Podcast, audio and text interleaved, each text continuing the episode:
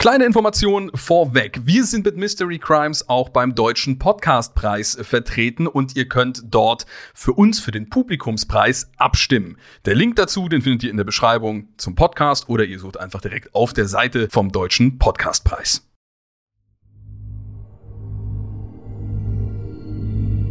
Dunkle Schatten umgeben diese Welt und die Menschen, die in ihr leben. Immer wieder regt sich etwas in der Dunkelheit, was wir nicht erklären können. Wir nennen es Geist oder Dämon, doch handelt es sich dabei um etwas Reales oder nur ein Produkt unserer Fantasie? Wir tauchen heute in diese Welt des Mysteriösen ein und suchen die Wahrheit in Ereignissen, die sich so oder ähnlich zugetragen haben oder die doch nur Fantasie sind. Ich lade euch ein, mit mir hinter die Lügen und Verschleierungen zu blicken und gemeinsam einen Teil der Wahrheit zu finden.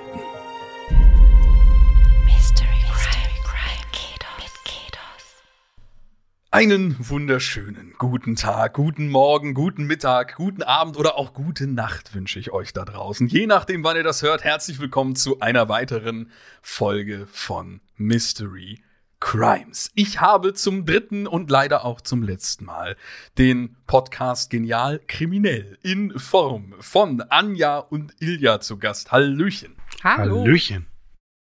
Ihr seid zum dritten Mal jetzt hier dabei, um draußen den Zuhörern und Zuhörerinnen einen wohligen Schauer jenseits der Wahrheit oder jenseits der Lüge über den Rücken laufen zu lassen. Auch Hund Juri hält immer noch mit wirklich einem, einem Durchhaltevermögen durch. Es ist äh, ganz fantastisch dabei, hatte er bisher am meisten vorzutragen. Ich finde also, das ist schon viel, was hier gesprochen wurde. Anja, ich habe gesagt, eigentlich schon in Folge 1, dann in Folge 2, dann in Folge 3. Jetzt können wir noch mal kurz so ein bisschen fünf Minuten lang darüber schnacken, was du denn abseits äh, vom FIO-Podcast Genial Kriminell so treibst. Du äh, schreibst nämlich ziemlich viel, ne? Hm, stimmt. Ja. Zum einen äh, viel in journalistische Richtung, zum Beispiel für den Spiegel äh, wird da viel gemacht, aber auch Bücher. Ja, das stimmt. Also ich bin dann äh, doch immer, ich halte mich selbst eigentlich für eher faul. Und dafür ähm, ist es okay. Glaub Dafür kommt dann so doch an, ab und zu mal was an, rum. Ne? an Output rauskommt, ja. Das ist immer so die Selbsteinschätzung. Aber wenn man dann, wenn die Deadline naht und schon an einem vorbei zu flitschern droht, dann werde ich doch auch überraschend fleißig. Was mich ja besonders interessiert, äh, das hast du vielleicht auch schon ahnen können, ist dein Buch Schlafende Hunde, berühmte Menschen und ihre Haustiere, zehn Liebesgeschichten. Wie viele von diesen Haustieren sind Hunde und lohnt es sich dementsprechend, das Buch sich zu organisieren? Also es kommen auch andere Tiere vor am Rande, zum Beispiel auch ein Mhm. Schnabeltier. Aber äh, Oh. die zehn Haustiere sind alles Hunde. Äh, es heißt nur Echt? quasi Tatsächlich? Mhm. Haustiere, damit da nicht zweimal Hunde im Titel ist. Stimmt, schlafende Hunde, berühmte Menschen und ihre Hunde, das wäre Genau. eine Doppelung. Das lernt man sehr früh im Deutschunterricht, dass das nicht gut klingt. Genau, ich, und ich hasse das Wort Vierbeiner äh, und, und äh, so ähnliche Synonyme. Ich finde das ganz schlimm. Und deswegen, ähm, oder Fellnasen. Und deswegen haben wir dann den kleinen Kniff gewählt. Es sind aber tatsächlich äh, nur Hunde, weil ich ja auch Hunde am allermeisten liebe. Mhm. Es ist ein sehr gutes Buch. Da muss ich mich jetzt mal, also wir sind zwar befreundet, aber äh, so weit geht es dann doch nicht, dass ich jetzt hier unlautere Werbung machen würde. Es ist tatsächlich ein so gutes Buch, dass in meinem Familienkreis und auch in meinem entfernten Familienkreis Leute, die mit Hunden eigentlich nichts anfangen können, es verschenken an Leute, die was mit Hunden anfangen können, weil sie erkannt haben, wie wahnsinnig toll dieses Buch Oh. ist.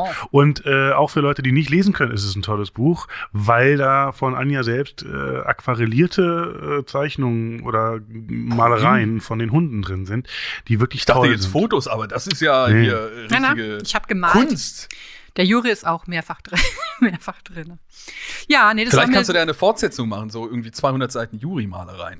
Also das Blöde ist immer, ich muss das kann ich jetzt auch nochmal erzählen, weil wir das Buch sehr oft verschenkt haben und äh, wir dann immer ausnutzen, dass wir die Anja kennen, muss sie dann immer ähm, sehr oft als äh, Widmung und Vorwort nochmal einen Hund extra zeichnen. Irgendwann wird es wahrscheinlich lästig. Ähm, aber wenn ihr ganz lieb seid und sagt, ihr Mhm. hättet euch das Buch äh, vom Munde abgespart, ob ihr es vielleicht signiert bekommen könntet mit einer Zeichnung. Ich glaube, die Hallo, macht's. Ilja. Hallo, ja, stopp. Also das mache ich tatsächlich manchmal. Also mir schreiben manchmal Leute auf, auf Twitter oder Instagram, ob ich das machen könnte und schicken mir dann ein Foto von ihrem Hund oder von einem toten Hund, den sie mal kannten und sowas alles. Und dann male ich den da auch noch vorne rein.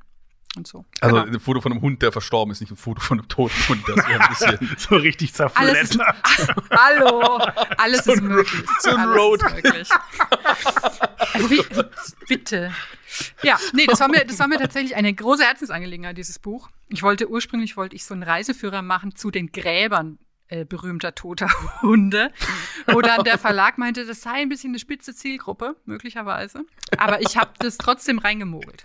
Also ich, Ja. ähm, ich bin gefahren zum Grab des ersten Corgis der Queen zum Beispiel, von dem alle anderen ihre okay. Corgis abgestammt sind. Und äh, was ganz toll war, weil da stand ich dann da auf ihrem äh, quasi Winterlandsitz in Sandringham und an dem Grab von Susan, dem Corgi, den sie gekriegt hat, als sie 18 war. Und dann stehst du da und denkst, hier stand die Queen und hat schlimm, schlimm geheult. Und, ähm, und darum geht es so ein bisschen in dem Buch, dass man Leuten, die eigentlich so prominent sind, dass man denkt, ja, das sind Superstars auf ihre Art, so äh, Marilyn Monroe oder Arthur Schopenhauer ähm, und so weiter, äh, an die man, von denen man gar nicht wirklich so eine Vorstellung hat, wie die als Menschen waren. Aber wenn man sich dann überlegt, wie man selbst mit seinem Hund vielleicht ist und wie die Leute mit ihrem Hund sind, dann findet man, dann denkt man, ich eigentlich bin auch ich so ähnlich wie Richard Wagner. So, das ist quasi so der Schluss. Also so, so, so ein bisschen nicht dieser äh, äh, klassische, ähm, äh, etwas veraltete Spruch, hinter jedem starken Mann steckt auch eine starke Frau, sondern eher hinter jedem starken Menschen steckt vielleicht auch ein starkes Haustier.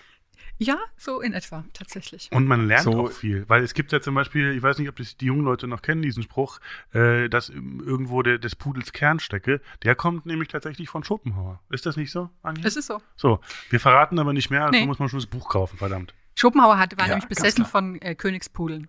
Was ich irgendwie auch ganz lustig finde. Naja, so ist es. Also das, ähm, das war so ein äh, Ding, was ich mir immer gewünscht hatte, mal zu schreiben und habe mich sehr gefreut, dass ich es dann durfte und auch noch die Bilder malen durfte und so. Das war ganz schön. Die Pödelchen. Mhm. Bei Pudel kann man ja auch mal so ein bisschen so an die, an die, an die Welt der Promis vielleicht denken. Ganz klischeehaft. König der Überleitung. Ja, um da nochmal überzuleiten, ähm, denn da schreibst du auch tatsächlich für den, also du schreibst auch viel über, über äh, so Trash-TV. Wie muss ich mir das jetzt vorstellen, wenn ich in Trash-TV nicht mega drin bin? Also, beziehungsweise die Frage, die ich eher interessant äh, fände, für wen schreibst du da? Also sicherlich ja nicht für die Leute, die es vielleicht eh schon gucken, sondern versuchst du das dann eher ähm, so, sag ich mal, auf, auf einer anderen Ebene anzugehen, vielleicht sogar auseinanderzunehmen? Oder wie genau ist das so der Beschäftigungsansatz? Beschäftigungsansatz ist, ist schön gesagt. Manchmal, also ich, ich weiß es gar nicht so genau. Ich, ich, ähm, ich in meiner, ähm, in der früheren, an der früheren Stelle, wo ich mal als Redakteurin gearbeitet habe, ich sag nicht wo, hat der Chefredakteur äh, gern gesagt, der Leser stört oft. Und das war so seine, seine Art Wahlspruch. Das wollte er uns immer auf T-Shirts drucken lassen, hat er versprochen. So vorne als, so wobei Lacoste das Krokodil ist, sollte bei uns dann stehen, der Leser stört oft, ähm, was ich irgendwie ganz, naja. Deswegen, ich habe den Leser gar nicht so wirklich im Blick. Im Gegenteil wurde ich eher davon überrascht, ähm, dass es angeblich also sagen mir Leute immer wieder, sie würden das alles, diesen ganzen Müll gar nicht im Fernsehen angucken. Also von Müll, wenn wir von Müll reden, dann meine ich jetzt nicht so das ganz, den ganz schlimmen Stoff wie Schwiegertochter gesucht oder sowas. Das ist dann mir auch zu low. Aber ähm, so die Klassiker, ne? Bachelor, Bachelorette, Germany's Next Topmodel, Dschungelcamp und ähm, die ganzen äh, Klassiker des Genres, sage ich mal. Ähm, genau, und ich dachte immer, naja, ich gucke mir das an und schreibe, was mir auffällt. Und, ähm, und dann die Leute, die es auch gesehen haben, können dann gucken, ob ihnen das auch ge- aufgefallen ist oder ob sie das anders finden oder ob wir die gleichen Leute problematisch finden. Und dann haben mir aber immer mehr, und jetzt, jetzt komme ich wieder zurück zum Satz, immer mehr Leute erzählt, sie würden das gar nicht angucken, sondern immer nur meine Texte lesen. Und das würde ihnen Mm, äh, gut gefallen. Und das, ich kann es ehrlich gesagt nicht immer so nachvollziehen, weil ich denke immer, wenn man dieses ganze Personal nicht kennt, dann denke ich, ist es einfach nur, wirkt es so, als wäre ich einfach eine Verrückte. Oder als, äh, oder viel zu abstrakt. Also man muss ja, das sind ja oft so bizarre Figuren in diesem Trash-TV-Genre, die man sich gar nicht gut ausdenken kann. Die muss man auch mal erlebt haben. Ich weiß nicht, guckst du, guckst du sowas? Bist du da drinne oder nicht so? Oh, ähm, Also ich würde es bei weitem nicht drin. Man schaut ab und zu hier und da mal rein oder man hat ja auch dann irgendwie äh, im, im Freundeskreis Menschen, die es vielleicht aktiver schauen, wo man dann irgendwie mal an einem Abend was mitschaut, aber so wirklich ganz aktiv äh, rein verfolgen oder auch mal so diese, diese großen Dinger, wo dann jeder sagt, das ist aus irgendeinem Grund besonders wi- witzig, so wie auf äh, dieses Too Hot to Handle, was auf Netflix irgendwie äh, stattfand, was ja mega im Gespräch war, wo man dann halt schon allein durch diesen British Banter äh, die ganze Zeit ähm, äh, sich irgendwie äh, sehr gut amüsiert und unterhalten fühlt. Aber das ist immer nichts, was auf die Länge geht. Ich finde es dann auch doch tatsächlich, also ich kann das nachvollziehen, dass Leute dann so Nachbehandlungen oder Nacherzählungen sich ganz gerne auch anschauen. Gibt es ja auch viel in Form von YouTube-Videos inzwischen, mhm. wo dann äh, solche Sachen nochmal ausführlicher auseinandergenommen oder nochmal eine andere Humorebene obendrauf gepackt wird. Deswegen, das kann ich schon gut nachvollziehen. Aber es ist immer, es ist ja auch so viel, dass ich jetzt auch, wenn man nur mal ein bisschen sehen möchte, weiß man gar nicht, wo irgendwie überhaupt anfangen, weil ja immer irgendwie irgendwas anderes läuft. Und da ist es dann doch meistens so, dass wenn ich kann mich da mal hinsetzen, mir das mal äh, einmal irgendwie alle paar Jubelmonate mal angucken, aber ich hab jetzt, bin jetzt nicht derjenige, der da wirklich so eine ganze Staffel durchverfolgen könnte, glaube ich. Ja, es ist auch, also ich merke auch an mir, dass es äh, langsam anstre äh, nicht anstrengend wird, aber äh, dass ich so ein bisschen müde werde langsam, weil es ist ja dann, sind ja doch nur kleine Variationen oft. Aber dann kommt immer wieder was um die Ecke, was ich so toll finde, dass ich dann doch wieder denke, ach, ich liebe den Scheiß halt doch. Ne? Also ja. ich, ähm, natürlich ist es mein Beruf, aber ähm, ich mache das schon meistens gerne, muss ich sagen. Ja, das ist doch ein find's auch, schöner. Finde es auch gar nicht so äh, schundig. Also klar, es gibt Schlimmeres und Besseres, aber ähm, es gibt auch genug, was Es gibt eine Zielgruppe dafür, ja. eine nicht allzu kleine und äh, das reicht ja eigentlich schon meistens aus, um irgendwie, dass es, dass es halt produziert wird. Bevor wir zu deinem Fall kommen, yes. für die heutige Episode. Möchte ich kurz Ilja fragen, was er eigentlich die ganze Zeit schreibt. Notizen. Hast du das gerade jetzt alles mit, mitgeschrieben? Wichtige Schön. Notizen, die ich zum geeigneten Zeitpunkt dann verwenden kann. Oh, da möchte ich, ah. da muss ich in aller Kürze äh, was Heiteres erzählen. Nämlich äh, ein ähm, ehemaliger Freund von mir, wir haben ja schon an anderer Stelle festgestellt, dass ich keine Freunde habe, sondern nur Sitznachbarn, ähm, war mal auf eine Hochzeit eingeladen von jemandem, den wir beide doof fanden. Und er hat mir versprochen, dass er mir alles minutiös erzählen wird, was auf dieser Hochzeit stattfindet. Hatte sich auch extra Notizbüchlein eingesteckt und hat sich ganz viele Notizen gemacht, aber nicht bedacht, dass er gerade noch so im, in der Einstellung der Videokamera, die das ganze Geschehen filmt, zu sehen sein wird. Und wurde dann am nächsten Tag vom Bräutigam angerufen ähm, und gefragt, was er denn sich da die ganze Zeit notiert hätte, während, während seine Schwester das schöne selbstgedichte Gedicht aufgesagt hat und die Mutter so schön Geige gespielt hat. Das war ganz schön. Insofern äh, muss Ui. man aufpassen. Ne? Bist du allgemein so ein Notizentyp, Ilja? Schreibst du viel auf? Äh, nee. nee. Ich frage mich echt, was da, was da gerade für ein Papier zusammen äh, Genial hat. kriminell, was du da treibst. Uh. Genial kriminell ist. Ui, ui. Ah. Ja. ja. Sehr gut. Okay, also genial wird bestimmt auch ähm, deine Geschichte an. Leg los. Ja, ich freue mich schon, weil ähm, im Titel, ähm, der Titel ist, glaube ich, der, der schönste Hotelname, den ich je gehört habe. Das, der zweitschönste Hotelname, den ich je gehört habe, da bin ich mal abgestiegen. Im, in Wien gibt es das Hotel Kummer. Und äh, wenn man wie ich oft schlecht gelaunt ist, ist das natürlich herrlich. Aber noch schöner ist wahrscheinlich Hotel Death. Death. Vorher wird mich. Das bedeutet Tod. Richtig. Vorher, es ist, es ist ein Wellness-Hotel, nehme ich an. ähm, vorher würde ich noch ganz kurz von euch wissen wollen, ob ihr schon mal alleine verreist seid. Ich als Icebreaker äh, erzähle ich euch, dass ich permanent alleine verreise, weil ich es liebe und habe sogar auch äh, darüber ein Buch geschrieben, tatsächlich, warum das geil ist. Ich würde es gerne mehr oder würde es gerne überhaupt mal machen, aber ich bin jetzt nie so richtig alleine mal wirklich auf Reisen gewesen oder im Urlaub. Nö. Steht noch auf der Agenda drauf, äh, weiß ich aber nicht, ob ich also ich stelle mir vor, ich wäre der Typ dafür, aber die Überwindung bis dahin zu treffen, um es dann wirklich zu machen, die da irgendwas sperrt sich da noch so ein, so ein bisschen allgemein, weil ich auch nicht so viel Urlaub und Reisen bisher untergebracht habe in meinem jungen Leben. Du, ich wollte gerade sagen, du bist ja noch jung. Du hast ja noch so viel Zeit, dich mit allen komplett zu überwerfen. Das, äh, das hast, du alles noch, hast du alles noch vor dir. Ja, äh, ich habe es mir immer vorgenommen, habe es nie durchgehalten. Ähm, das ist so eine so eine Differenz zwischen Selbstbild und ähm, der Realität, die mir auch nicht gefällt. Ich stelle mir auch immer vor, wie ich einsam in einer Bar sitze und so Gedanken schwer wirke. Tatsächlich habe ich total Panik, alleine an der Bar zu sitzen, weil ich immer denke, dass die dann auf mich zeigen und gucken und denken, guck mal, er hat keine Freunde, der Loser. Deswegen ähm, Kann ja. ich nachempfinden. Ja.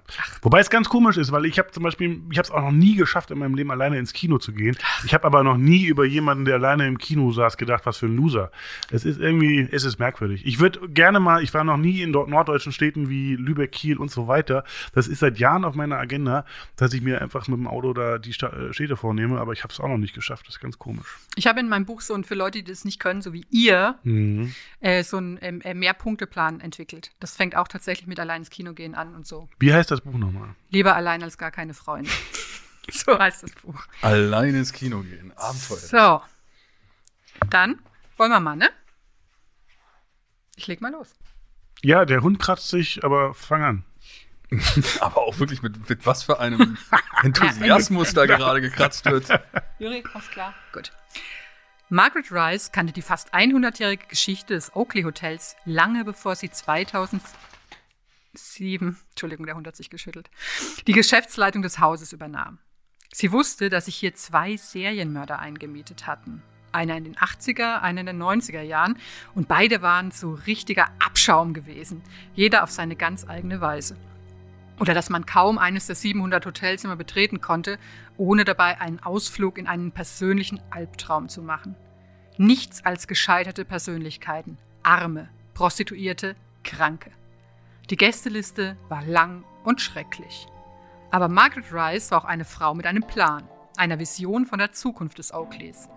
Sie war es, die aus dem berühmt-berüchtigten Hotel Death mit seinen miesen Ein-Sterne-Bewertungen in kürzester Zeit einen beliebten und gut frequentierten Hotspot für Rucksacktouristinnen, Studentinnen und Globetrotterinnen machte, die sowohl das freundliche Personal als auch die zentrale Lage des Hotels in Downtown LA zu schätzen wussten. Margaret hat es tatsächlich geschafft, bis da diese Sache mit Vanessa Lee passierte. Es war Anfang Februar 2013, als eine ihrer neuen Rezeptionistinnen an Margarets Tür klopfte, um sie um Rat zu fragen. Eine kanadische Touristin habe nicht nur nicht ausgecheckt, sondern sie hatte sogar ihren ganzen Krempel im Zimmer zurückgelassen, darunter ein Laptop, ihr Portemonnaie und andere Wertgegenstände. Was sollte sie damit tun? Du kennst das Protokoll, sagte Margaret und wollte sich gerade wieder ihrem Computer zuwenden, als sie den Gesichtsausdruck der jungen Angestellten bemerkte. Du weißt, die Sachen gehören eingepackt, nummeriert und in die Fundkammer.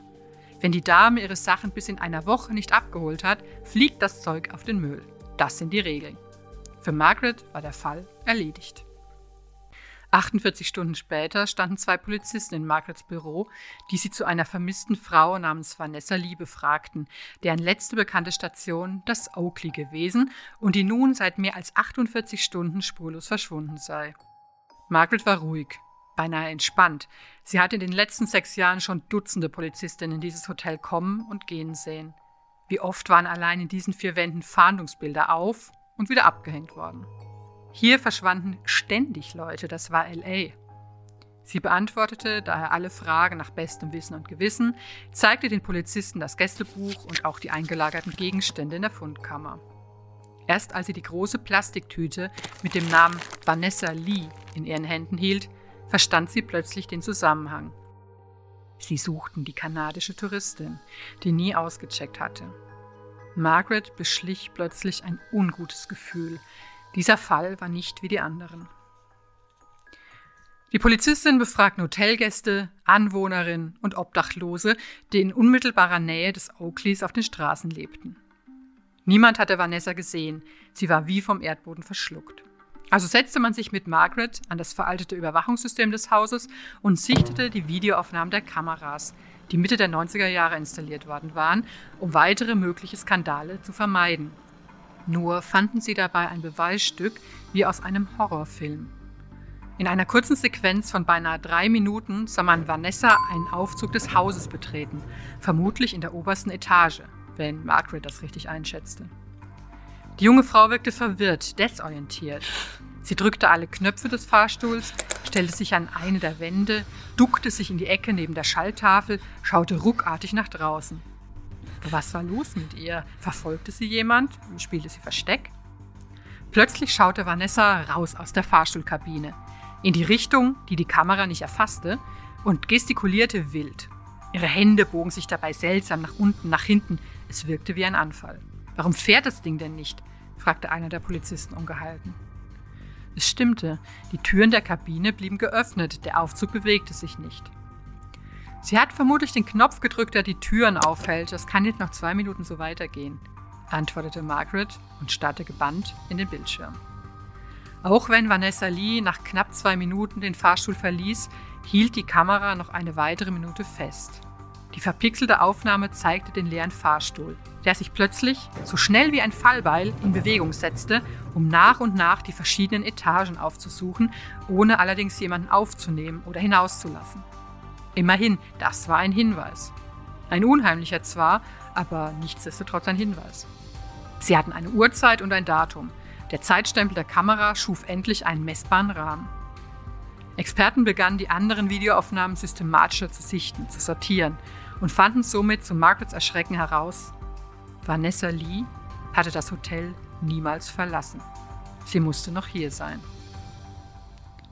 Am nächsten Tag rückte ein mehrköpfiges Team von Ermittlerinnen an, die in enger Zusammenarbeit mit den Angestellten das gesamte Gebäude, Etage für Etage, Zimmer für Zimmer, Schrank für Schrank durchsuchten.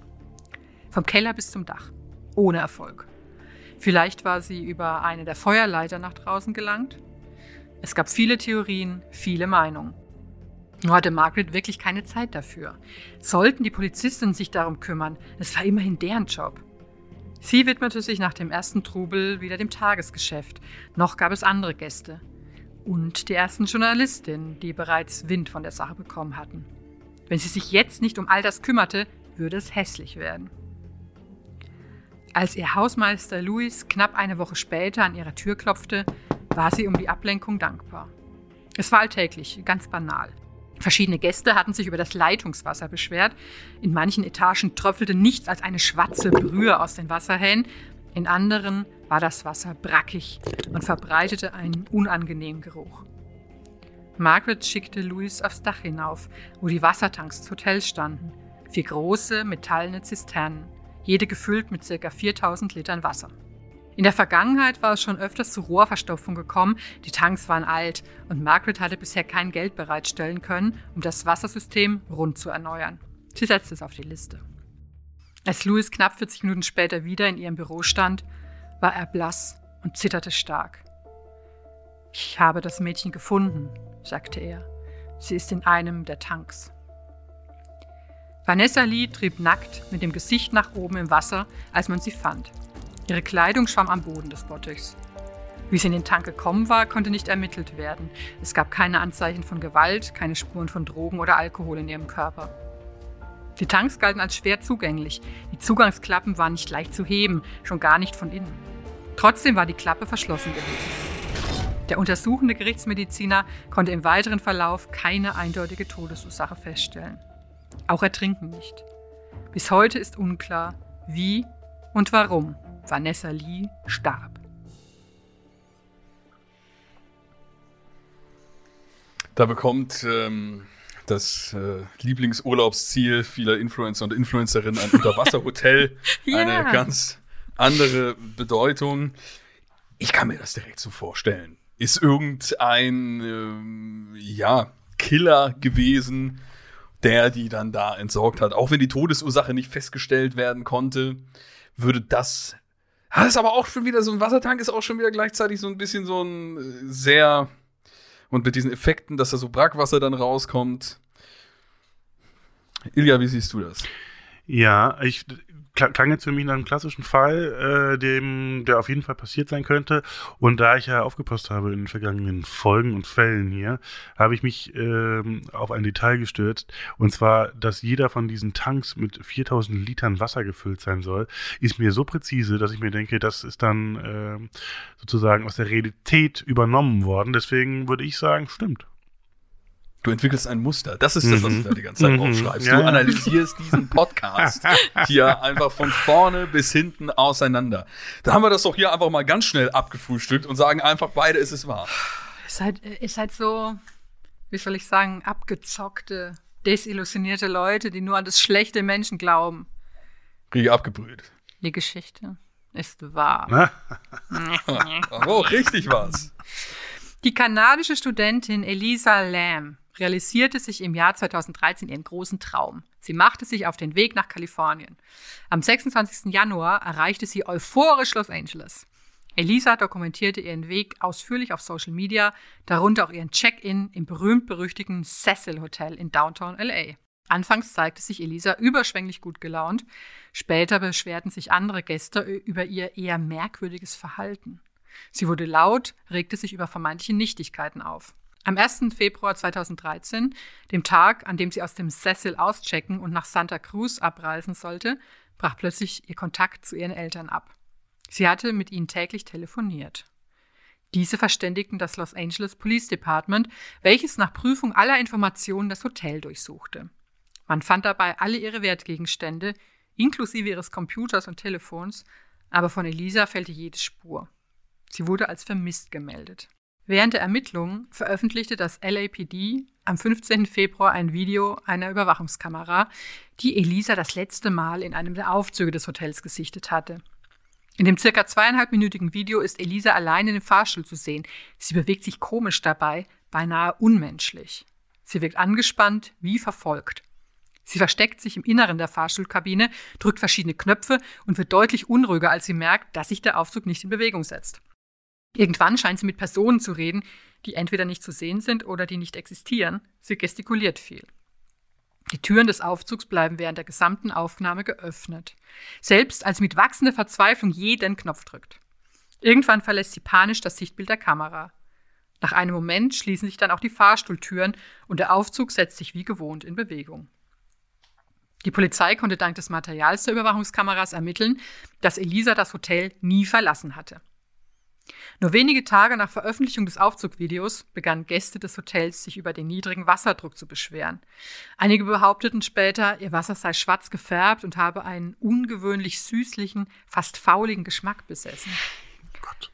Als man, den. Haus lecker.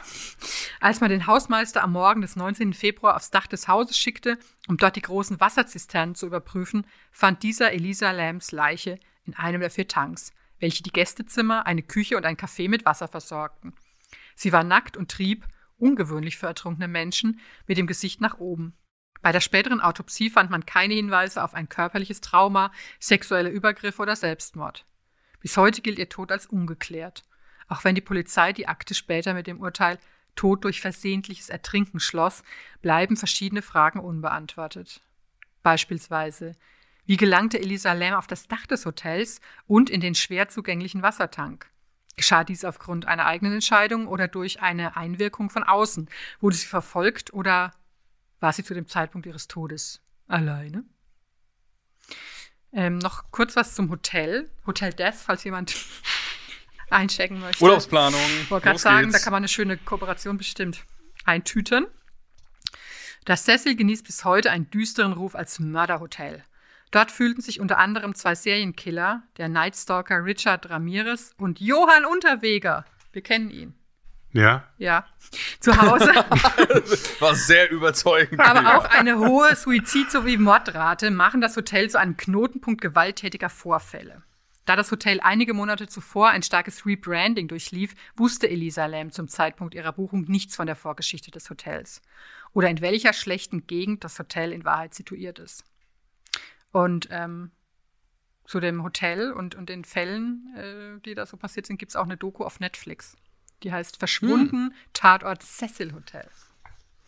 Ich muss ganz, das ganz, ganz kurz. Die schönste Jack Unterweger-Geschichte. Es war so ein ähm, äh, Serienmörder, der verschiedene Frauen umgebracht hat und im Gefängnis dann den großen Literaten mimte und unter anderem gute Nachtgeschichten geschrieben hat für so eine österreichische Sendung namens glaube, das Traummännlein kommt oder so, was ich wahnsinnig.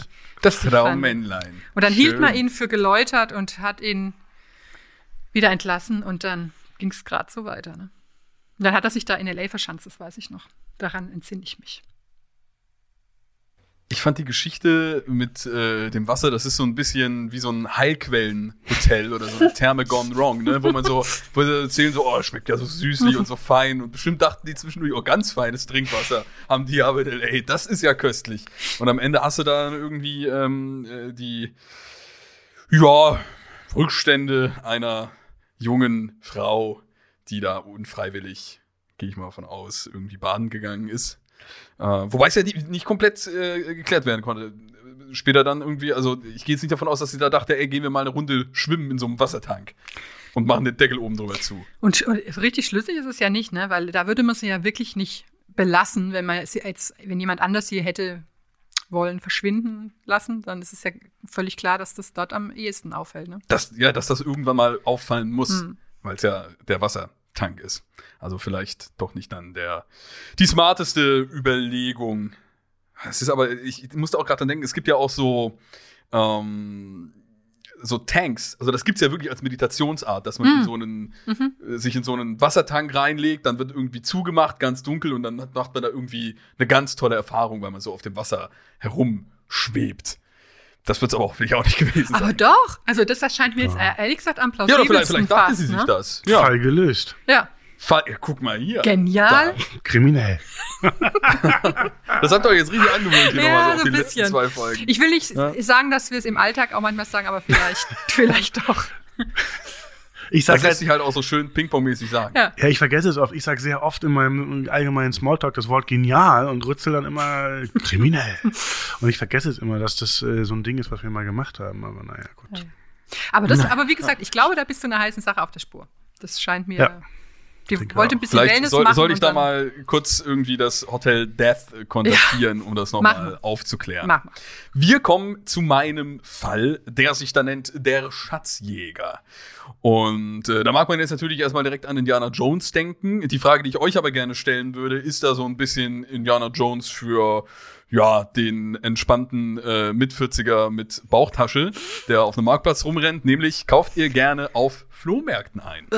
Ja, ebenso Hass. Echt? Von beiden? Du schon, oder was? Boah, die, das angegrabbelte, weggelegte Zeug von anderen Wo, Leuten. Wobei, nee. wobei, ja? ich nehme gern Sachen aus, so Kisten mit, die das Leute stimmt. vors Haus stellen. Ich das, weiß nicht, ob das ja. in Köln auch äh, ein Ding das ist. Das hat total, hat total zugenommen. Ich liebe das. Gefühl, also überall. Rütze, Was? du darfst es nicht sagen, weil deine Schwester diesen Podcast hören ah, wird und deine Schwester hasst ah, es, dass du es machst. Ah, shit. Ja, ich mach's nicht mehr. Früher habe ich's gemacht. shit. Früher habe ich's gemacht. Früher Warum bin ich mit dem, das? weil es eklig ist. Es ist ja auch eklig. Oh. Früher bin ich mit Nein. einem Stock zum Gassi gegangen, damit ich drin rumstochern kann in den Kisten. Ja, entschuldige mal, als wir das letzte Mal äh, zusammen an der Kiste vorbeigekommen sind, war von einem Stock wirklich nicht mehr die Rede. Das ging dann mit. Ah ja, okay. Mit dem Körper rein. direkt ja. und dann freischwimmen. So durchgeschwommen, ey. Und alles durchgeschaut. Ich finde das schon cool, irgendwie so zu gucken. Und gerade auf dem Flohmarkt kann man ja schon schön ein Schnäppchen machen. Ich kaufe da jetzt dann natürlich ja auch nicht irgendwie die äh, gebrauchten äh, Windeln oder irgendwie sowas, aber das ist ja nicht immer alles gleich eklig. Ja, du kaufst da deine äh, Alben ja, genau. Äh, Videokassette. Auf dem großen Phil Kliman Zu Benefits. War ich dann am Start. Die, ganz, die ganzen limitierten Alben sind dann doch irgendwie ganz Fehldrucke und was weiß ich was. Das äh, kann man sich dann da abholen. Das verkauft er auch selbst, da hat er zwischendurch noch Zeit für. ja, wenn man halt auf dem Boden geblieben ist. Ich finde es schön, dass sich das wie eine Klammer um unsere Zusammenarbeit Finn, gelegt, Finn Kliman oder? klammert äh, diesen Die Kliman-Klammer, man kennt ein. sie. Ja. Ihr seid aber auch die Ersten, die auf das im Hintergrund bisher eingegangen seid. Deswegen habe ich mir die ganzen Witze quasi auch bis dahin ja. aufgehoben, um sie dann jetzt irgendwie möglichst abfeuern zu können. Ich leg los mit meiner Story. Professor Casey Jones, von seinen Kollegen und Kolleginnen an der Fakultät auch scherzhaft der Indiana Jones der Flohmärkte genannt, war ganz aufgeregt. Seine Assistentin Anna hatte ihm heute einen echten Schatz versprochen. Einen Antiquitätenmarkt mit Schwerpunkt auf Illustrationen, Gemälden und Fotografien der letzten 200 Jahre. Wie verrückt, dachte er, als er sich einen Mantel überwarf, dass es in Europa wirklich Menschen gab, die solche Kostbarkeiten einfach auf Flohmärkten verscherbelten, oft sogar für einen Spottpreis. In den USA, wo Professor Casey Jones bis vor kurzem noch gelebt und gelehrt hatte, galten solche Dinge als unbezahlbare Zeitdokumente, die man pflegen und archivieren musste. Hier in Berlin war einfach alles anders. Hier landeten Reliquien zwischen Plastikramsch und Mottenkugeln. Er durfte gar nicht erst daran denken. Professor Casey Jones folgte Annas Anweisung zu einem der zahlreichen Flohmärkte Berlins. Es war der typisch bunte Haufen aus ziellos schlendernden Familien, armen Studentinnen und ein paar wenigen Jägerinnen wie ihm selbst. Es roch nach Döner, Bier und billigen Kippen. Er warf nochmal sicherheitshalber einen Blick aufs Handy. Beim Vinylverkäufer links halten stand da und dann geradeaus. Okay, das war einfach. Als der Professor erneut aufsah, gingen ihm schier die Augen über. Er entdeckte alte Stadtkarten hinter Glas, Holzdrucke und handschriftliche Skizzen, Siebdrucke aus der Zeit der Weimarer Republik und Familienalben aus den 1920er Jahren, seinem persönlichen Steckenpferd. Anna hatte recht. Das hier war ein absolutes Paradies. Zweieinhalb Stunden später saß Professor Casey Jones wieder in seiner Wohnung und beugte sich über seine ergatterte Beute. Er hatte bei einem der Händler, einem ganz jungen Herrn mit wirren langen Haaren, eine besonders gut erhaltene Sammlung von Fotografien gefunden, die so aussahen, als könne er sie bis auf die Anfänge des 20. Jahrhunderts zurückdatieren. Abgebildet waren ernste Männer mit steifen Hemdkrägen und Frauen, die missmutig ihre blassen Kinder in die Kameras hielten. Landschaftsaufnahmen und eine Reihe von Katzenbildern. Daran hat sich wohl bis heute nichts geändert, sagte er lachend und wendete sich dem letzten Objekt zu, der Schatulle, die ihm der Verkäufer am Ende regelrecht aufgeschwatzt hatte. Auf dem Flohmarkt hatte er nur einen flüchtigen Blick hineingewagt und sich dann gleich das Kästchen unter den Arm geklemmt. Und das alles nur für 50 Euro. Unfassbar. Professor Casey Jones nahm sich den ersten Fotostapel aus der Box und legte die Bilder nach und nach auf den Tisch, um sie genauer zu betrachten. Er sah hübsche Frauen in weiten Röcken und gerafften Jacken, Männer in Hemdsärmeln, die an einem See standen. 1940 oder 41 schätzte er. Nazi-Deutschland. Nicht unbedingt sein Forschungsgebiet, aber spannend, nichtsdestotrotz. Er blätterte langsam ein Foto auf das nächste und besah sich die illustre Runde, die anscheinend einen sommerlichen Angelausflug dokumentiert hatte. Gut aussehende junge Menschen. Vielleicht eine Familie. Bei der letzten Fotografie im Stapel hielt er inne. Was war das? Ein gefangener Fisch? Ein Aal? Professor Casey Jones drehte das Bild erst einmal, dann zweimal im Kreis. Er rieb sich die Augen. Nein, das war kein Fisch. Es war ein abgetrennter Arm. Ein sauber vom Schultergelenk getrennter linker Männerarm, um genau zu sein, der auf einem schwarzen Hintergrund vielleicht einer Tischplatte lag. Die Aufnahme war sehr professionell und hatte die Zeit erschreckend gut überstanden. Professor Casey Jones spürte, wie ihm die Nackenhaare zu Berge standen. Was sollte das? War das ein besonders ausgeklügelter Scherz? Er fächerte den gesamten Bilderstapel zwischen seinen Händen auf und fand sofort zwei weitere Fotografien im gleichen Stil. Hier war ein rechtes Bein und dort ein männlicher Torso, genau in der Bauchmitte aufgetrennt, wie mit einem Skalpell. Es war kein Blut zu sehen, kein Wundbrand, keine direkten Verletzungen. Die Körperteile wirkten perfekt voneinander gelöst. Der Professor legte auch diese Bilder zur Seite, mittlerweile mit leicht zittrigen Fingern. Vier Stunden später hatte Professor Casey Jones den Inhalt der Schatulle komplett gesichtet und sortiert. Er fand insgesamt neun Fotografien mit abgetrennten Körperteilen, darunter auch das Bild des dazugehörigen Kopfes, den er sich als letztes anschaute. Wie der Professor bereits zu Anfang vermutet hatte, handelte es sich bei der Person um einen kaukasischen Mann. Er schätzte ihn auf Anfang, Mitte 30, den man säuberlich in seine Einzelteile zerlegt hatte. Er konnte keine Gewalteinwirkungen feststellen, zumindest zum Zeitpunkt der Aufnahmen nicht. Keine Blutergüsse, keine Strangulation. Da waren nur einige kleine Narben auf Schulterhöhe zu sehen, die von einem älteren Unfall zu stammen schienen. Und eine Tätowierung auf dem rechten Oberarm. Ein Herz, durchbohrt von einem Pfeil. Was mochte das alles nur bedeuten? Die Männer auf den anderen Aufnahmen waren wesentlich jünger. Sie verfügten über eine andere Statur, andere Haarfarben. Keiner von ihnen hatte ein Tattoo. Es gab keine Hinweise, keine Erklärung. Er musste der Sache nachgehen und beschloss erneut den jungen Mann ausfindig zu machen, durch den er in den Besitz der Bilder gekommen war. Es verging eine Woche, die der Professor wesentlich unproduktiver zubrachte als normalerweise. Er war unruhig, schlief schlecht. Immer wenn er sich auf seine Arbeit konzentrieren wollte, blitzte das fahle, leere Gesicht des Toten vor seinen Augen auf und er musste von vorne beginnen. Es war wie ein Fluch. Umso erleichterter war er, als er den Stand des jungen Mannes auf dem Flohmarkt wiederfand. Hier hatte sich nichts verändert. Der leicht gebräunte, gut gelaunte Mann saß wie die Woche zuvor rauchend hinter seinen Kisten, wippte unruhig mit den Beinen und begrüßte seinen Kunden überschwänglich mit einem breiten Grinsen. Er stellte ihm die Schatulle auf den Tisch. Na, haben Ihnen die Bilder gefallen, Professor? fragte er. Professor Casey Jones verneinte kühl. Der junge Mann wurde blass, als er die Bilder schließlich betrachtete, verzog aber keine Miene. Er rauchte stattdessen seine Zigarette zu Ende und drückte den Stummel auf der Tischplatte aus. Das ist echt abgefuckt, sagte er, stand auf und wühlte langsam in einer der Kisten, auf der er gesessen hatte. Die meisten Sachen hier stammen von meiner Familie, wissen Sie? Ja, das war alles jahrzehntelang bei uns eingelagert. Hat niemand so richtig interessiert. Als meine Großmutter dann letztes Jahr gestorben ist, wollte mein Vater den ganzen Krempel entsorgen und hat mich damit beauftragt. Er legte andere Fotografien auf den Tisch. Alles Familienbilder, lachende Kinder, Weihnachtsbäume und zeigte auf eine blonde Frau. Das hier, sagte der junge Mann, ist meine Großmutter Marie-Louise. Die war eine echt äh, taffe Nuss. Bis zum Ende. Die hat sich nichts gefallen lassen. Von niemandem. Er zog ein weiteres Foto aus dem Stapel und legte es direkt daneben.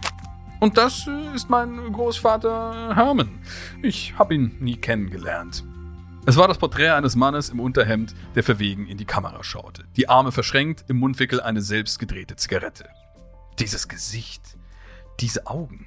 War das nicht ein herzförmiges Tattoo auf seinem rechten Arm? Professor Casey Jones atmete scharf ein. Das ist der Tote, ja, sagte der junge Mann und legte die Porträtaufnahme langsam neben das Bild des Torsos. Man hatte mir erzählt, er sei im Krieg gefallen, aber ich fand die Geschichte immer schon ein wenig strange. Warum? fragte der Professor und setzte sich auf eine der umstehenden Kisten, die unter seinem Gewicht gefährlich ächzte. Ach, sagte der junge Mann. So wie meine Großmutter immer von ihm erzählt hat, wirkte es auf mich so, als hätte sie ihn am liebsten auseinandergerissen wie eines ihrer Schlachttiere. Schlachttiere? wiederholte der Professor zögerlich. Was meinen Sie damit? Meine Großmutter war Metzgerin, müssen Sie wissen. Die einzige im ganzen Viertel. Wenn eine wusste, wie man ein Tier auseinandernimmt, dann sie. So endet die Geschichte mit diesem sympathischen Dialog. Ja. Anja, willst du oder soll ich? Ich mach's. Ich mach's kurz fertig. Ja, los. Also, ich glaube, dass das eine erfundene, zusammengesetzte Geschichte ist aus hinterer Teil ist Delikatessen, der Film, wo ähm, äh, aus, aus äh, Lebensmittelknappheit Leute verwurstet werden von erfahrenen Metzgern. Ist es nicht so? Ja, ja. Irgendwie so. Und der vordere Teil, also diese Auffindesituation mit dem Professor, der auf dem Flohmarkt zugange ist und dann diese Bilder findet, erinnert mich stark an die typische Anfangssequenz der Serie Bones. von denen ich alle 20.000 Staffeln angeguckt habe, aus Prokrastinationsgründen. Und da ist es Die ja hat immer. echt viele, ne? Das, Das sind wirklich so 20.000 Staffeln. Ich glaube, es sind neun oder so, glaube ich schon. Aber sinnlos viele Folgen pro, ähm, pro, pro Staffel.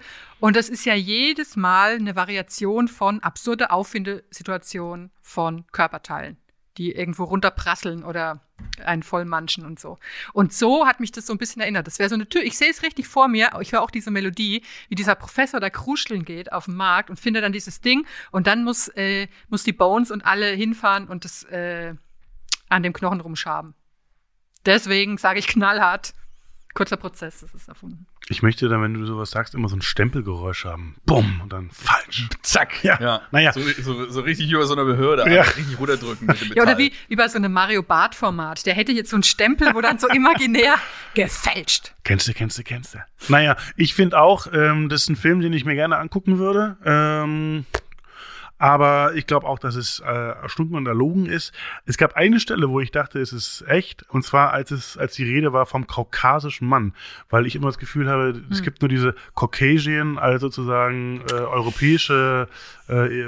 Ethnie oder so. Das benutzt man eigentlich im äh, angelsächsischen Raum als Begriff. Den gibt's bei uns, glaube ich, gar Das nicht. ist eine klassische Übersetzung Ja. aus, dem, aus dem Amerikanischen. und deswegen dachte ich, aha, da hat man sich eines wahren Falles aus dem Amerikanischen bedient, Caucasian, aber Der Rest schien mir auch erstunken und erlogen. Vor allem ähm, zwei Punkte haben mich misstrauisch werden lassen. Einmal, ich glaube nicht, dass es eine Metzgerin gab, auch wenn es da hieß, die einzige weit und breit. Das gab es einfach nicht damals. Das war ein Männerberuf und da durften Frauen nicht ran. Wegen, So. wegen weil schweres Hackebeil oder? Nee, weil einfach blöde Welt, in der Gleichberechtigung noch nicht äh, da war, wo sie sein soll. Und der zweite Punkt ist, ähm, dass der junge Mann mit seinem Flohmarktstand, der zum zweiten Mal da ist, also und offensichtlich uns den Eindruck vermittelt, er ist da öfter. Dass der dann aber sagt, die meisten Sachen stammen von meiner Familie. Also der normale äh, Mensch, der seine Familiensachen oder seine persönlichen Sachen veräußert, geht einmal auf den Flohmarkt und dann ist gut. Und der Rest wird verklappt. So, und der Rest wird verklappt oder irgendwo äh, so, ne? Die, die Stadtreinigung kommt schon. Deswegen, Oder er packt es in die Kisten, wo ich dann komme mit dem Stock. deswegen glaube ich, ähm, das kann auch nicht sein. Deswegen sage ich auch falsch, falsch, falsch. Also dieses Ihr kaukasische Dings bringt mich schneller. fast schon wieder zum Zweifeln, aber ich bleib, ich bleib dabei. Ihr seid beide bei falsch. Also, ihr lagt schon mal äh, ganz gut damit, dass es vielleicht aus dem äh, Englischen konkret übersetzt ist. Das ist nämlich eine Kooperation mit unserem Schwester-Podcast American Mystery Crimes. Nein. Da legst du ihn nieder. Ja, genau. da übersetzen wir dann einfach mal. Der wird geführt von Joe Rogan und äh, den können wir dann noch irgendwie mit reinnehmen. Ja, Donald Trump dann bald als Zweithost und dann wird das, immer, wird das schön übersetzt. Nein, ihr lag komplett richtig. Äh, ich kann nicht mehr sagen, als dass diese Geschichte komplett frei erfunden ist. USA. Sehr gut. USA. It's American Mystery Crimes tonight with a brand new story. Ich sehe es ich seh's vor mir, wir müssen expandieren. Ja, Es ist ein Imperium, auf dem wir hier sitzen. I love it. Auch, bei, auch mit all den Spin-offs. Ja. Man kann ja ganzen Fernsehsender damit füllen. Mystery TV. ist, ist perfekt. Sehr, sehr gut. Ja, wir haben noch einen weiteren Gut. Beitrag. Welchen TV-Sender hättet ihr gerne erfunden? Ich sat 1 Gold.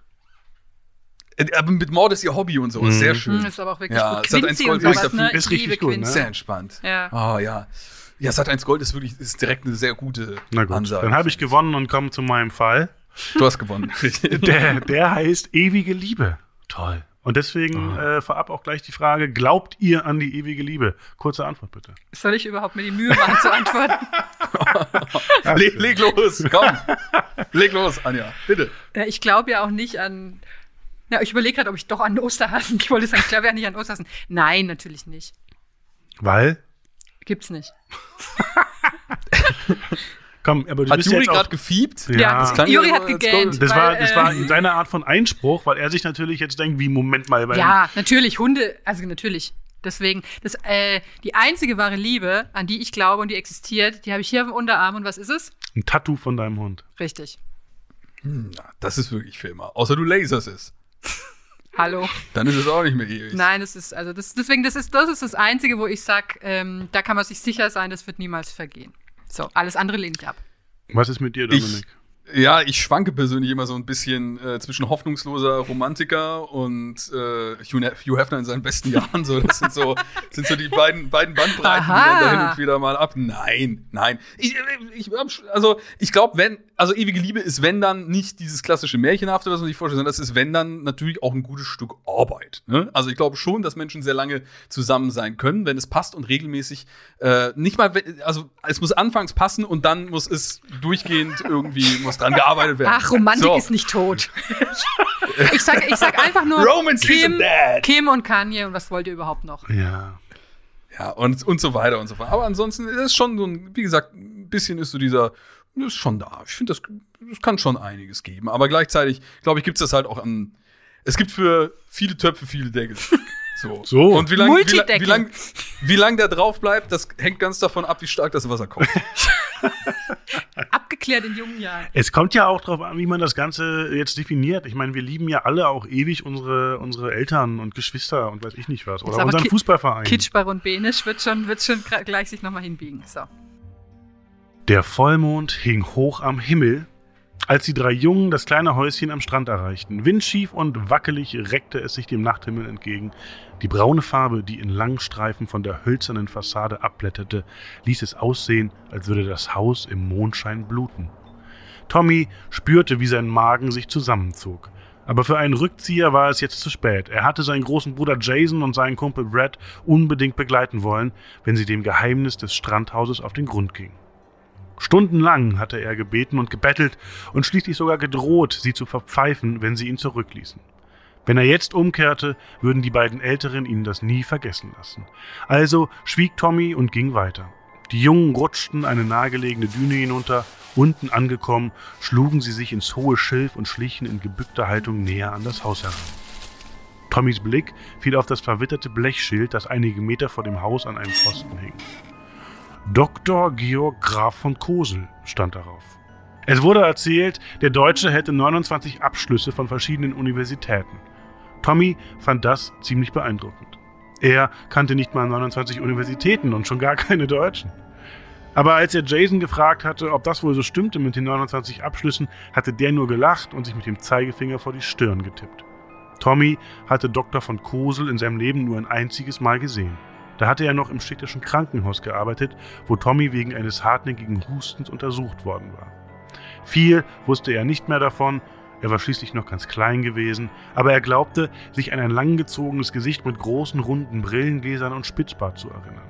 Damals war Dr. von Kosel noch regelmäßig unter Menschen gegangen und war auch des Öfteren im Ort anzutreffen. Eine Zeit lang sei er ja fast normal gewesen, hatte Tommys Mutter mal erzählt. An diese Zeit konnte Tommy sich allerdings nicht mehr erinnern. In diesem Moment erschien von Kosels Silhouette am hell erleuchteten Fenster des Hauses und Tommy war mit seinen Gedanken schlagartig wieder in der Gegenwart. Showtime, flüsterte Brad. Tommy konnte sehen, wie von Kosel mit einer Schallplatte in den Händen am Fenster vorbeilief. Gleich darauf wurde die Nachtluft erfüllt von Walzermusik. Dann erschien von Kosel wieder am Fenster, doch diesmal war er nicht allein. Er tanzte mit einer Frau in einem langen weißen Kleid. Sie ließ sich bereitwillig von ihm führen und lenken, während ihr Kopf an seiner Schulter ruhte. Als das seltsame Paar sich zum ersten Mal zum Fenster hindrehte, hätte Tommy um ein Haar laut aufgeschrien. Für eine Sekunde sah es so aus, als hätte die Frau kein Gesicht. Tatsächlich lag es nur hinter einem Schleier verborgen, aber auch das fand Tommy irgendwie unheimlich. Niemand im Ort hatte eine Ahnung, was es mit der geheimnisvollen Frauenbekanntschaft des Deutschen auf sich hatte. Niemand wusste, wie sie hieß oder woher sie kam. Vermutlich wäre ihre Anwesenheit im Strandhaus niemals aufgefallen, wenn dann nicht diese Einkäufe gewesen wären. Frauenkleider hatte von Kosel gekauft, Schmuck und dazu Damenparfum, literweise. Die Leute im Ort hatten zunächst Witze darüber gerissen. Der verrückte Professor habe auf seine alten Tage wohl noch seine feminine Seite entdeckt, hatten sie gesagt. Aber dann hatten die ersten von Kosel mit der geheimnisvollen Frau gesehen. Die ist ja gar nicht echt, raunte Brad. Was? Mann, bist du blind? Brad gestikulierte energisch in Richtung des Fensters. Die bewegt sich nicht, kein Stück. Das macht alles der Alte. Das, das ist eine Puppe. Brad lachte. Der Alte tanzt mit einer Schaufensterpuppe. Tommy hörte, wie Jason neben ihm ein Lachen unterdrückte. Plötzlich fühlte Tommy sich dumm. Er hatte geglaubt, die Frau im Schleier wäre von Kosel einfach sehr zugetan und habe sich eng an ihn geschmiegt. Nun erkannte er, dass der Deutsche die leblose Figur einfach festhielt. Als die Walzermusik endete, wurde das Ganze offensichtlich. Das Paar blieb einfach am Fenster stehen. Doch während von Krosel seiner Tanzpartnerin liebevoll durchs Haar streichelte, rührte die sich nicht.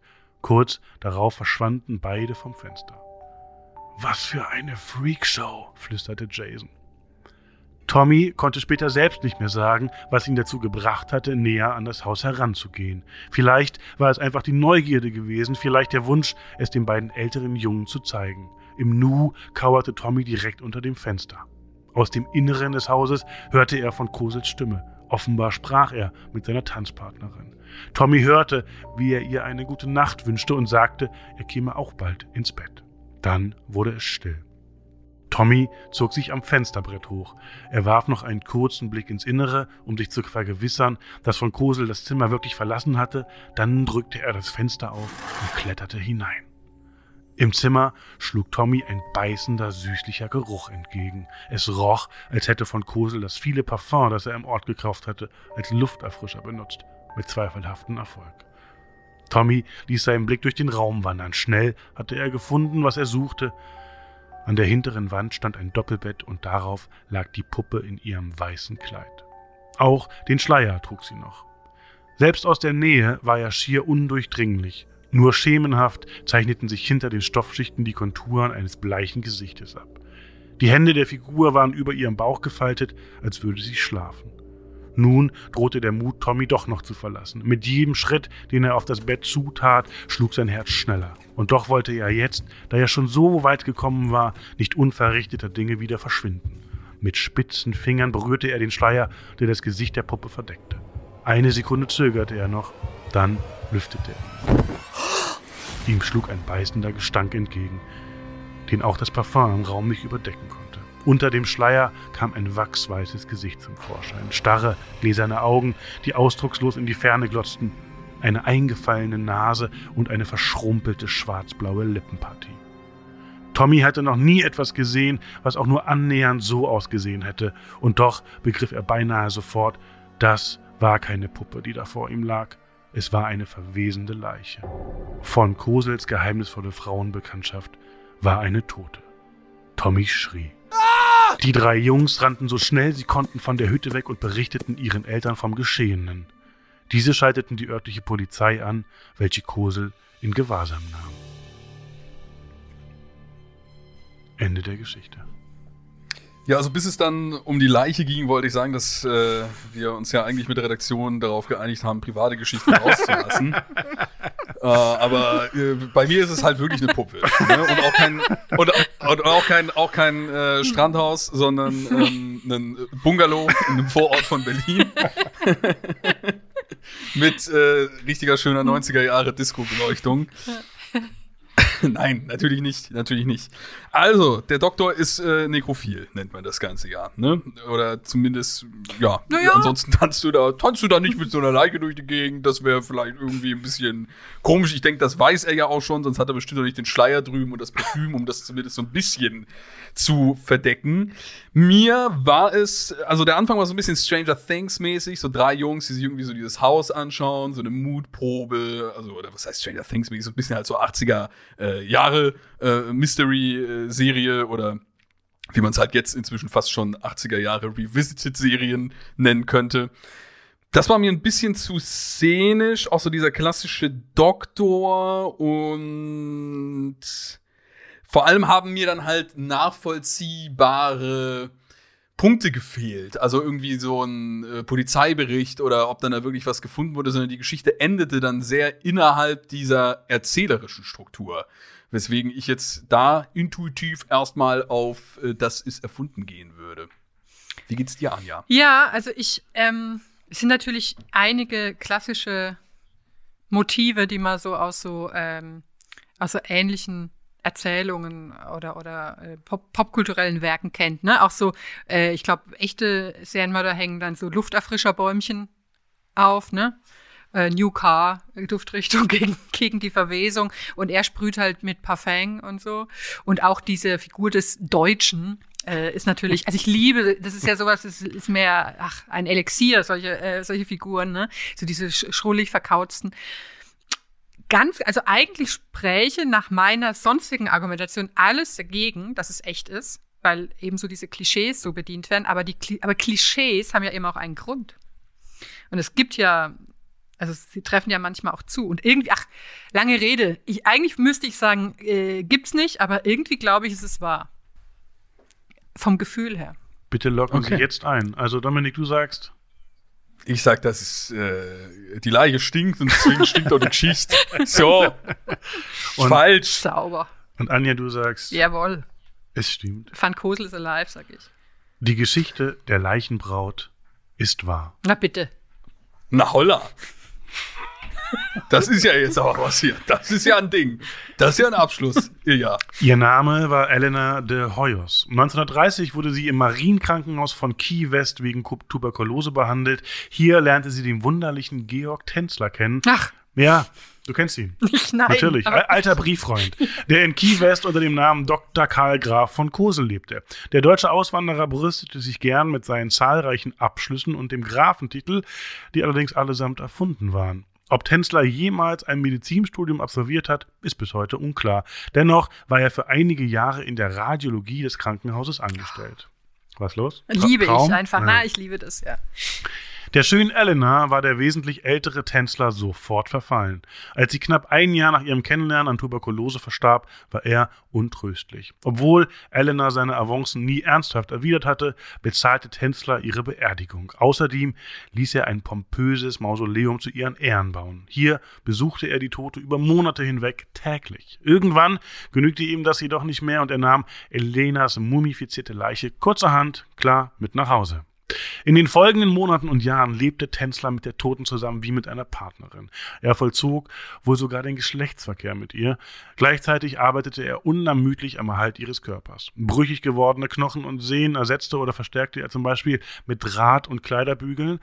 Körperhohlräume stopfte er mit Watte und Mull aus, um die Körperform zu erhalten. Gegen den Leichengeruch versprühte er literweise Parfüm.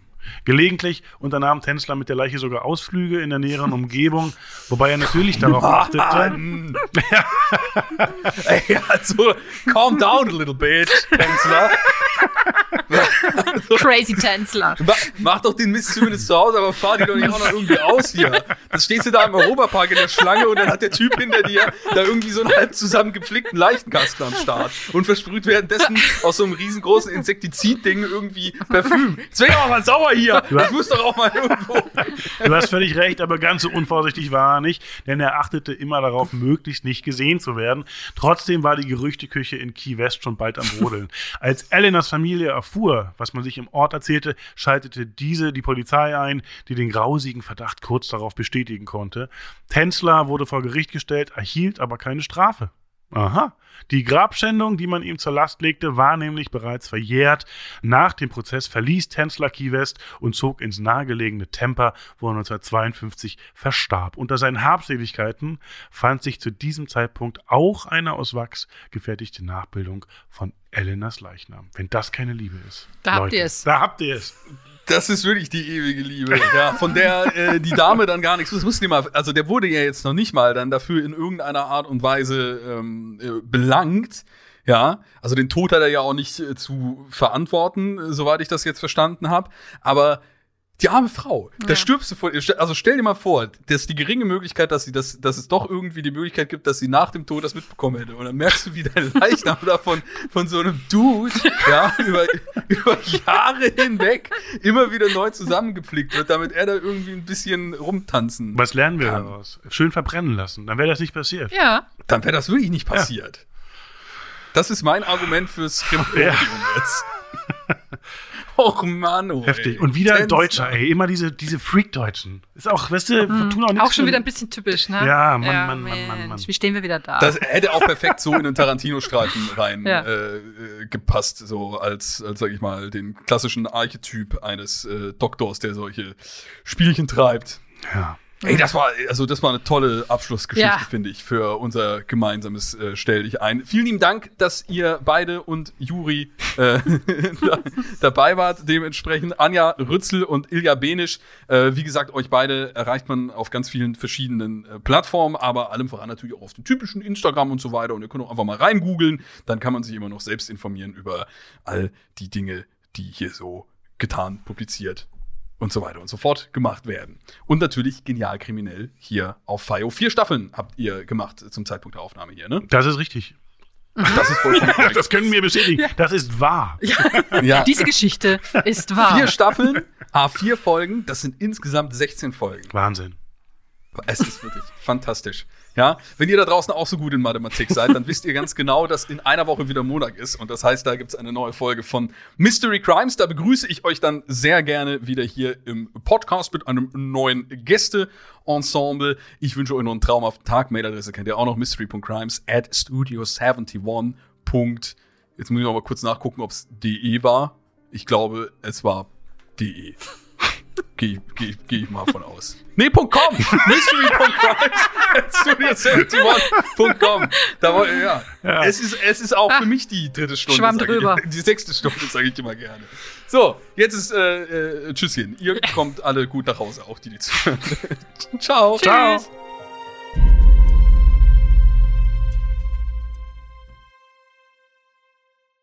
Produziert von Studio 71.